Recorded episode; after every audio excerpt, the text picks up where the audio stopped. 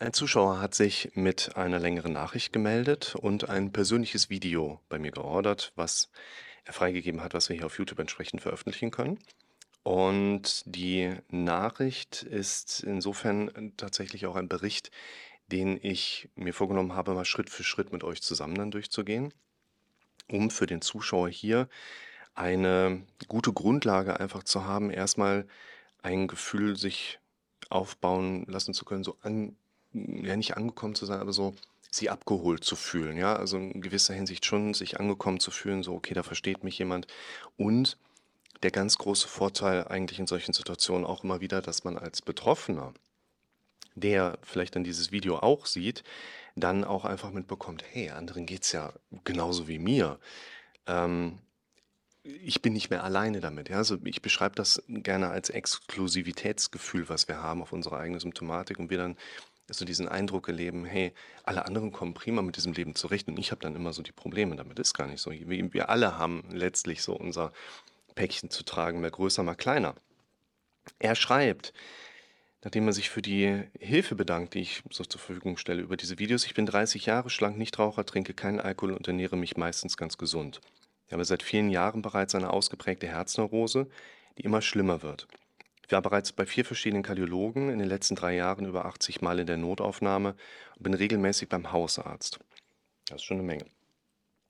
Meine schlimmsten Symptome sind Muskelschwäche, Atemnot Ruhe, ein nervöses kurzes Brennen in der Brust bei bestimmten Gedanken, Palpitationen vor dem Einschlafen und in manchen anderen willkürlichen Situationen, keine Belastbarkeit, orthostatische Dysfunktion, das heißt im Prinzip die Orthostaseregelung ist die Regulierung unseres Blutdrucks bei Lageveränderungen auch oder eben zum Beispiel im Stehen. Und wenn eine sogenannte orthostatische Dysfunktion vorliegt, dann meint man damit eigentlich, dass der Körper nicht, möglicherweise eher eine subjektive Angelegenheit, aber dass der Körper nicht hinterherkommt, den Druck aufrechtzuerhalten und dann eben auch das Ganze bis hin zur Synkope kommen kann, also bis zur kurzen Bewusstlosigkeit. Das sieht man allerdings eher bei weibliches Geschlecht, jung und untergewichtig bis schlank. Und das ist ja hier äh, ne, mit Sven schaltet das ja quasi schon aus. Aber ähm, orthostatische Dysfunktion, also viele Betroffene erleben das quasi als äh, Synkope-Neigung, beziehungsweise so dieses subjektive Gefühl, was ich dann erlebe, ich kipp gleich um. Das wird damit ganz häufig auch assoziiert. Herzstolpern und ein ungewöhnlich niedriger Ruhepuls trotz vieler Panikattacken und Unsportlichkeit. Schreibt hier Ruhepuls 50 bis 55. Das ist schon ein eigentlich recht sportlicher Ruhepuls. Jetzt muss man aber gerade beim Thema Ruhepuls einfach sagen, dass die ähm, ja, niedrigeren Pulsraten häufig über Ausdauersport entsprechend ganz gut erreicht werden können und bei äh, wirklich sehr sportlichen Menschen auch teilweise sehr niedrige Pulse zu finden sind, teilweise von 35, 40 oder sowas. Aber auch bei unsportlichen Personen ein Ruhepuls von unter 60 gar nicht unnormal ist. Insbesondere, wenn jemand 24 Stunden EKG bekommt und man sich da die nächtlichen Pulswerte einfach anschaut. Ich würde gerne mal ein bisschen weitergehen und dann kommen wir aber nochmal zu diesem ersten Abschnitt zurück, weil da liegt aus meiner Sicht schon der Kern der ganzen Problematik und Symptomatik mit drin. Und ich denke, da werden wir einfach eine ganz gute Hilfestellung aufbauen können. Ein Kardiologe sah vor zwei Jahren im Langzeit-EKG nachts einen AV-Block zweiten Grades, der Wenkebach-Typ. Es sei harmlos, da er nur nachts auftritt und ich wäre gesund und hätte ein Bilderbuchherz. Es folgte nach einem Jahr eine Kontrolle und auch da war alles gut. Ich musste dennoch zu einem weiteren Kardiologen aufgrund meiner Ängste und auch da waren im Belastungs-EKG, Herz, Ultraschall, Ruhe-EKG alles in Ordnung. Im letzten Monat allerdings kam der AV-Block auch tagsüber beim Hausarzt und ich erinnerte mich, wie der Kardiologe sagte, wenn er nachts auftritt, ist er harmlos man natürlich direkt den ne, weitergedachten Prozess. Ich bin tierisch verunsichert und viele meiner Symptome lassen sich zu einem krankhaften AV-Block oder zu einer Bradykardie zuordnen. Einen neuen Kardiologentermin bekomme ich erst in Monaten. Mein Hausarzt wird vermutlich nicht schon wieder zum Kardiologen schicken wollen. Ich bereits vorher schon an Herzneurose litt, haben mich diese Themen noch stärker verängstigt, weshalb ich letztes Jahr auch in einer Akutklinik für Psychosomatik war. Letzte Woche dann brach ich auf der Straße zusammen vor Angst und Lähmung. Ein Rettungswagen holte mich ab und ein Sanitäter fragte, als er das EKG sah, ob ich an einer dreistündigen Panikphase festhing. Nee, ob ich einen Schenkelblock hätte. Allein die Frage hat mir solche Angst eingejagt, dass ich in einer dreistündigen Panikphase festhing mit stundenlanger Hyperventilation. Krankenhaus hieß es dann, dass alles in Ordnung ist. So etwas Ähnliches hatte ich schon letztes Jahr. Im Rettungswagen hat das EKG einen Infarkt angezeigt und ich bekam höllische Panik. Im Krankenhaus hieß es dann, sowas haben junge Männer manchmal und es wäre alles okay. Solche Situationen traumatisieren mich trotzdem. Ich nehme nun Absprache mit dem Hausarzt, seit fünf Tagen Sertralin und seit Tagen bekomme ich ständig ein brennendes Angstgefühl im Brustbein, was total plötzlich kommt. In einem Moment noch geht es mir gut, im nächsten Moment schießt der Puls hoch, ich atme schnell und denke, ich bekomme einen Herzinfarkt. Ich traue mich nicht mehr aus dem Haus, weil ich vor zwei Tagen wegen solch einer Attacke mitten in der Stadt war und aus Scham erst nach zwei Stunden unterkühlt den Rettungswagen rief. Wir gehen mal noch ein bisschen weiter und ich glaube, dann können wir das nochmal sehr gut aufbauen und aufsortieren. Eine Akutklinik könnte ich erst in drei bis vier Monaten besuchen aufgrund der Wartezeit. Bei meiner Therapeutin bin ich erst am Donnerstag wieder. In die Notaufnahme brauche ich nicht mehr gehen, denn da wird mir nicht mehr geholfen, verständlicherweise. In die Psychiatrie würde ich niemals gehen, weil ich einfach schon zu viel davon gehört habe und am ehesten sehe ich mich wieder beim Kardiologen. Das Einzige, was der aber machen kann, ist ein Herzkatheter und da habe ich vermutlich noch mehr Angst vor als vor einer Herzerkrankung. Auch die Befürchtung, ich leide an einer bösartigen Herzrhythmusstörung, die aber zu selten auftaucht, um, mich zu, um sie zu diagnostizieren, ist einfach überwältigend groß in mir. Außerdem habe ich große Angst, dass ich durch die täglich mehrfachen Panikattacken meinem Herz zu sehr schade, denn die Belastung fühlt sich einfach riesengroß an. Wir steigen oben nochmal ein und arbeiten uns dann Schritt für Schritt dahin vor, dass wir auch sagen können, dass dir weder alleine die Akutklinik, noch alleine in Sertralin, noch alleine der nächste Kardiologentermin, noch ein Herzkatheterlabor ausreichend bei deiner Symptomatik helfen wird. Da müssen wir uns hinarbeiten, dass eben ein Zuschauer wie hier, wie aber auch eben andere Zuschauer für sich verstehen, wo müssen wir im Moment erstmal konkret anpacken, wo müssen wir als erstes ran. Wenn wir nochmal zum Beginn der Nachricht nach oben schauen, dann sehen wir, verschiedene Symptome, die bei jemandem auftragen. AV-Block zweiten Grades, der kardiologisch abgeklärt ist, ist ja natürlich eine gewisse Auffälligkeit, die man sieht, aber nicht unbedingt etwas, wo, wie eben nach Aussage des Kardiologen, man sich jetzt großartig Gedanken drüber machen müsste. Ähnlich auch Schenkelblock. Es gibt ähm, als Schenkelblock quasi Bilder, die man im EKG sehen kann, dass das hier jemand im EKG auf dem Rettungswagen interpretieren kann. Das ist eigentlich schon eher ärztliches Know-how dann nachher. Aber auch da ist ein zum Beispiel Rechtschenkeltyp oder Linksschenkeltyp oder ja, das wäre so die, die irrelevante Variante oder ein Schenkelblock. Es ist ja nachher nochmal abgeklärt worden. Das ist immer ein wichtiger Punkt. Jedoch, und jetzt kommt der wichtige Teil, meine Hauptsymptome sind Muskelschwäche, Atemnot in Ruhe, nervöses kurzes Brennen in der Brust bei bestimmten Gedanken, Palpitation vor dem Einschlafen und in manchen anderen willkürlichen Situationen, keine Belastbarkeit, Herzstolpern, ungewöhnlicher Neuropuls, viele Panikattacken, Unsportlichkeit. Das sind ganz viele Symptome, die wir immer erstmal ärztlich abgeklärt sehen wollen. Das heißt, da hat jemand tatsächlich eine akute Symptomatik, Atemnot und Ruhe, ein ganz markantes Phänomen. Du wirst dann in die Diagnostik gebracht, es wird ein EKG gemacht, es wird die Sauerstoffsättigung gemessen, man kann vielleicht aus dem Ohr noch arterielles Blut entnehmen, um die ähm, Blutgaswerte entsprechend auch mal sich noch konkreter anzuschauen. Und hier bei einem 30-jährigen jungen Mann kommt dann eben raus, gesund. Was machen wir dann? Schicken ihn wieder nach Hause. Was ist das Problem für diesen Menschen? Er fühlt sich schlecht und bekommt gesagt, er sei gesund. Und dann stehen wir vor einer ersten ganz kritischen Konfrontation, die da lautet, du kannst gesund sein und dich sehr krank fühlen. Dann sind aber die Symptome, die das Gefühl der Krankheit erzeugen, eben nicht auf einer Krankheit aufbauend, die man heilen müsste oder sogar heilen könnte. Woher kommen sie dann? Wie kriegen wir sie wieder weg?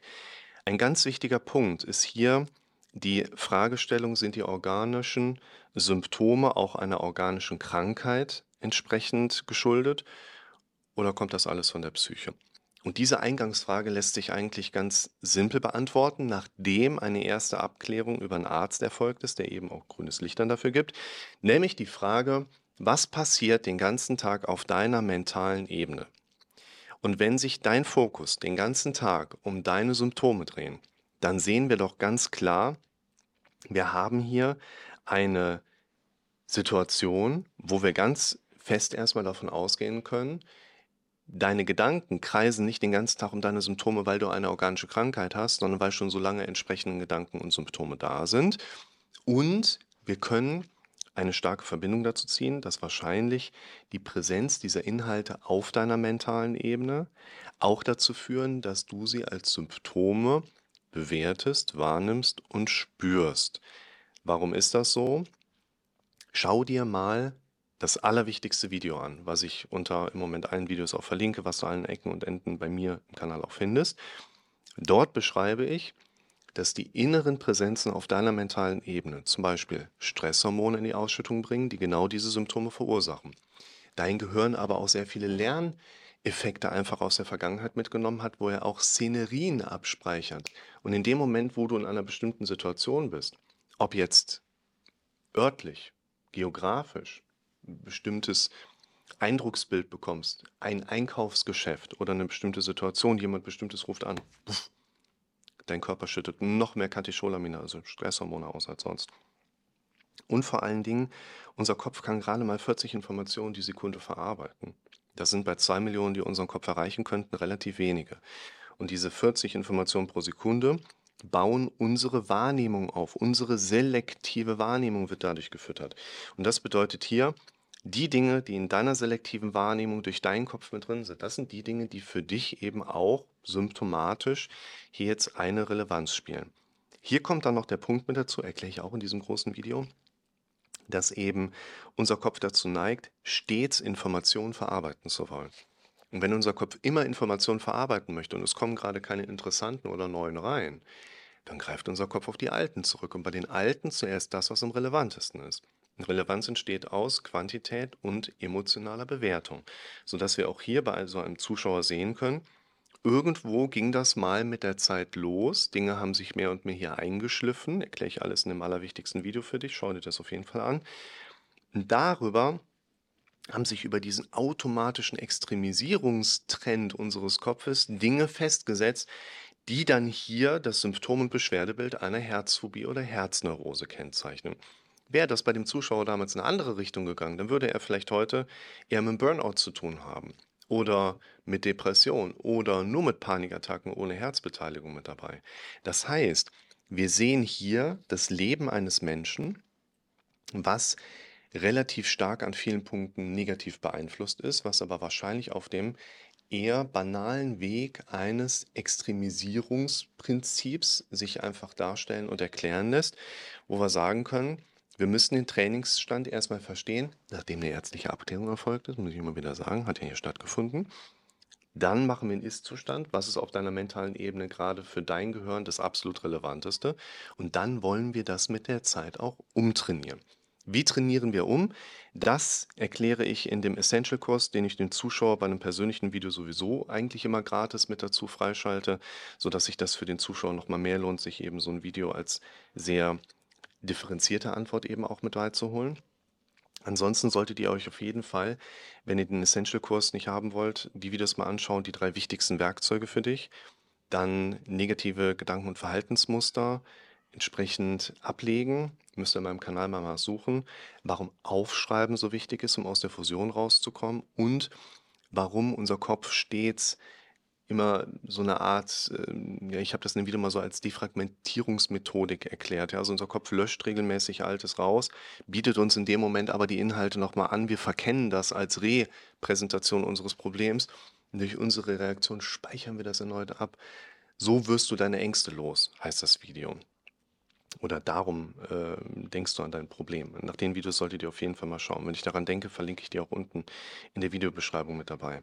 Sodass man hier sagen kann, wenn du in eine Akutklinik gehst, dann wirst du erstmal in Watte gepackt. Das ist nicht schlecht, wird aber deinen Trainingsstand auf mentaler Ebene nicht verändern. Wenn du in die Psychiatrie gehst, findet sowieso keine Behandlung und Therapie statt, sondern du wirst vor allen Dingen vor dir selbst und gegebenenfalls vor anderen geschützt. Nimmst du Sertralin ein, dann wirst du alles ein bisschen abgepuffter, distanzierter möglicherweise erleben, plus die ganz unerwünschte Arzneimittelwirkung kommt noch mit oben drauf, die wir bei all diesen Präparaten immer mit am Start haben wird dir an sich genommen auch nicht helfen. Gehst du zum Kardiologen, lässt vielleicht sogar endlich mal entsprechend ein ähm, Herzkatheterlabor machen und kriegst dort gesagt, du bist gesund, du hast nichts, wird dir das deinen Trainingsstand nicht verändern. Es hat ja bisher auch noch nicht geklappt. Und das ist eben auch noch ein wichtiger Punkt, den wir hier mit hinzufügen dürfen. Unser Gehirn glaubt, was es am häufigsten erlebt hat. Und du hast ja als Betroffener jetzt hier in den letzten Jahren Tausende, Zehntausende Male entsprechende Gedanken erlebt, wo wir heute nicht hingehen können und sagen, du bist jetzt geheilt, weil der Kardiologe sagt, du bist ne, gesund. Wir müssen anfangen, das hier oben in anderslautender Manier zu trainieren. Und darum drehen sich ja im Prinzip alle meine Videos irgendwo. Das heißt auch, dass ich hier entsprechend empfehlen würde, ich bringe mal eine kleine Story noch mit rein. Wenn jemand massive Angst vor einer OP hat, vor der Vollnarkose, dann kann das eigentlich nur funktionieren, weil er hat zum Beispiel schlechte Erfahrungen gemacht oder der Kopf hat einem Gedanken angeboten, die in die Richtung von schlechten Erfahrungen gehen. Und wenn dann jemand aber mal ein paar Tage in einer OP-Schleuse arbeitet, sieht, 100% der Patienten in Narkose gehen quasi schlafend rein, kommen wach wieder raus. Du unterhältst dich mit Anästhesisten, mit Narkoseärzten, die erklären dir, wie Narkose funktioniert und du versuchst ein Verständnis dafür aufzubauen, was in dir passiert. Wenn du also Erfahrungen und Limitierung deiner Gedanken erlebst, dann können deine Ängste nicht mehr grenzenlos sein. Deine Ängste hier als Videobesteller sind ja im Prinzip grenzenlos und ohne anderslautende Erfahrungswerte auf, was passiert bei einem Herzkatheterlabor. Was passiert in der Psychiatrie? Du hast schon viel Schlechtes darüber gehört. Aber stimmt das wirklich? Du hast in deinem Kopf dutzende Male negative Gedanken erlebt, was könnte dir in einem Herzkatheterlabor Negatives passieren. Das war unkorrigiert und unbegrenzt und dadurch haben sich dann unbegrenzte Ängste aufbauen können. Und an den Punkten müssen wir entsprechend auch ansetzen. Deshalb nachher auch wichtig, durch das Aufschreiben deiner Befürchtungen und negativen Gedanken, schaut euch mal das Problemregal an. Eines der älteren Videos im Kanal, was auf jeden Fall hier sehr sinnig ist. Ne, geht auf meine Kanalseite, guckt auf der Seite, ist eine kleine Lupe Such danach Problemregal, um mal mit der Zeit eine Übersicht zu bekommen, um zu verstehen, was ist überhaupt mein gesamter ja, Trainingsstand, Content im Kopf, auf dem mein Gehirn gerade so stark trainiert ist, wo ich anfangen darf, mich drum zu kümmern. Das ist ein ganz wichtiger Punkt. An dich als ne, persönliches Videobesteller jetzt hier in diesem Zusammenhang. Du gehst auf jeden Fall nochmal ganz in Ruhe durch das allerwichtigste Video, den Essential-Kurs, den ich dir in der E-Mail verlinke warum Aufschreiben so wichtig ist und wie du deine Ängste loswirst. Und das Problemregal verlinke ich dir auch mit da drin. Und es gilt jetzt für alle von euch, schreibt eure Unklarheiten oder auch Fragen auf. Die werden sich höchstwahrscheinlich im Verlaufe der nächsten Videos, die ihr euch anschaut, sowieso ergeben. Was offen bleibt, stellt der Zuschauer hier natürlich in eine persönliche Nachricht nochmal mit ein. Mail, per WhatsApp kannst du dich melden. Alle anderen können sich natürlich auch per Mail melden, aber sinnigerweise über die Kommentare unter den YouTube-Videos, weil dann eben auch andere Zuschauer wieder darauf agieren können und Hilfestellung geben können. Insofern danke für diese Order und die Möglichkeit, dieses Video zu machen, wo viele Menschen von profitieren würden und wünsche hier dem Zuschauer erstmal alles Gute.